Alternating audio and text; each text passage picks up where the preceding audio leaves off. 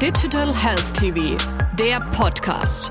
Alles rund um die Digitalisierung im deutschen Gesundheitswesen. Dr. Oliver Klöck, Mitglied der Geschäftsführung Taylor Wessing Partnerschaftsgesellschaft. Herzlich willkommen, Herr Dr. Klöck. Vielen Dank für die Einladung, Herr Professor Grün. Gerne. Herr Dr. Klöck, Digitalisierung ist nicht nur eine technische Angelegenheit. Sie wirkt sich auch stark auf rechtliche Aspekte aus. In welchen Gebieten sehen Sie besondere rechtliche Herausforderungen für künstliche Intelligenzanwendungen? Ganz sicher zuerst im Datenschutzrecht. Das ist klar. Das ist ein Thema von Datenmengen, Datenflut, Datenverarbeitung, aber auch im ärztlichen Berufsrecht und sicherlich auch im Haftungsrecht. Sind Sie der Ansicht, dass das ärztliche Berufsrecht auf die künstliche Intelligenz noch nicht adäquat eingerichtet ist? Ja, ganz sicherlich ist es so. Äh, das ärztliche Berufsrecht vor allem in zwei, ich würde sagen aus zwei Gründen ist es das derzeit noch nicht. Erstmal geht das ärztliche Berufsrecht von dem freien Arzt in der freien Praxis aus, von dem niedergelassenen Arzt. Es gibt auch noch den uralten Spruch, der aus dem Mittelalter stammt, die ärztliche Heilkunde darf nicht im Umherziehen äh, ausgeübt werden. Da hat man dann an den Bader auf Jahrmärkten gedacht, der irgendwie äh, kleine äh, Amputationen vorgenommen hat und das sollte eben verhindert werden. Das sollte, sollte in Praxen tätig sein. Diese Fragen werden sich künftig neu stellen, weil die künstliche Intelligenz natürlich die, der Telemedizin, der Fernbehandlung, der Telediagnostik ganz, ganz neue Möglichkeiten schafft. Das ist der eine Punkt. Der zweite Punkt hängt damit auch zusammen. Äh, bisher ist relativ klar geregelt, nicht ganz klar in den, in den einzelnen Abgrenzungen, aber im Prinzip relativ klar geregelt, was muss ein Arzt tun, was darf er delegieren und auf wen darf er es delegieren. In der Regel darf er es nur auf, Ärzte, auf nicht ärztliches, aber medizinisches Fachpersonal delegieren, also sprich auf Pflegekräfte, auf Krankenschwestern, auf Arzthelferinnen und so weiter. Ähm, was darf er auf Maschinen delegieren? Das ist bisher völlig ungeklärt. Und äh, da, diese beiden Fragen hängen sehr eng zusammen, weil es auch die Frage ist, wofür brauchen wir den Arzt dann überhaupt noch? Sicherlich wird es noch Ärzte brauchen, das ist völlig gleich. Niemand, glaube ich, ich ganz bestimmt nicht, möchte nicht den ärztlichen Beruf abschaffen. Aber es wird sich sicherlich die Frage stellen, äh, können nicht auch nicht ärztliche Leistungserbringer möglicherweise medizinische Leistungen erbringen, wenn sie gute KI-Systeme dafür einsetzen?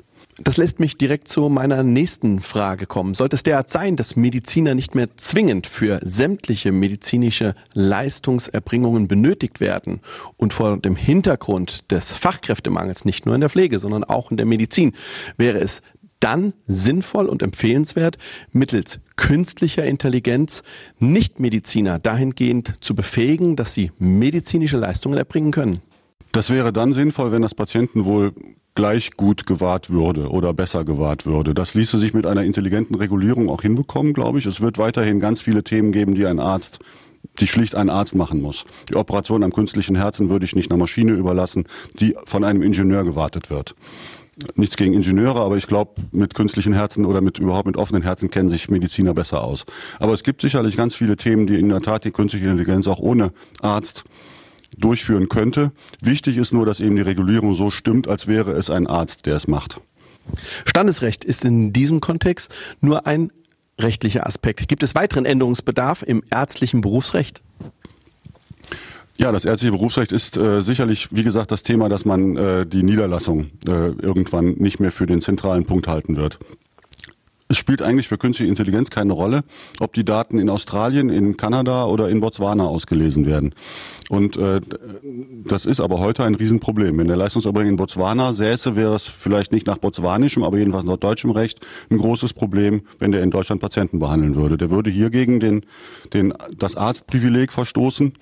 Äh, man könnte ihn nicht verfolgen, aber er würde sich rechtswidrig verhalten. Und allein das zeigt schon, wie schwierig die Lage ist, wenn es wirklich um eine, ich sag mal, Globalisierung der Leistungserbringung geht. Und das ist bei künstlicher Intelligenz im Prinzip ja kein Problem. Sie wenden IT und Datenschutzrecht. Welche Herausforderungen sehen Sie hier? Wir gehen hier mit einer Vielzahl von Daten um. Wir sprechen hier von Big Data. Und äh, das heißt, erstens natürlich müssen Patientendaten bestmöglich geschützt werden. Es gibt keine schutzwürdigeren Daten als Patientendaten. Keiner will, dass seine Gesundheitsdaten auf dem offenen Markt ausgetragen werden. Keiner würde seine Gesundheitsdaten ans schwarze Brett hängen oder bei Facebook veröffentlichen. Hoffe ich mal, nehme ich mal an. Das heißt, vor solchen äh, Missbrauchsmöglichkeiten muss natürlich äh, äh, ein Riegel vorgeschoben werden. Das Zweite ist auch, wie kommt man denn überhaupt an so viele Daten heran? Das ist sicherlich ein Thema, mit dem man sich noch, noch sehr intensiv wird beschäftigen müssen. Sie kennen vielleicht Bart de Witte, der da seit Jahren dran arbeitet, an diesen Themen. Wie kommt man an, an äh, Daten heran in dieser großen Menge, ohne sie zu missbrauchen? Das setzt voraus, dass der Patient, wie man sagt, äh, informed consent abgebend, also eine, eine informierte Einwilligung aus, ausspricht. Und äh, das ist dann auch wieder eine ganz eigentlich easy, klingt so, ist aber im Prinzip sehr, sehr kompliziert. Denn worin willigt der Patient eigentlich ein, wenn er seine Daten heute spendet? aber nicht weiß, was in 30 Jahren möglicherweise der technische Fortschritt bis dahin mit diesen Daten alles ermöglicht. Das ist eine ganz, ganz schwierige ethische, aber auch rechtliche Frage. Herr Dr. Klöck, vielen herzlichen Dank. Sehr gerne.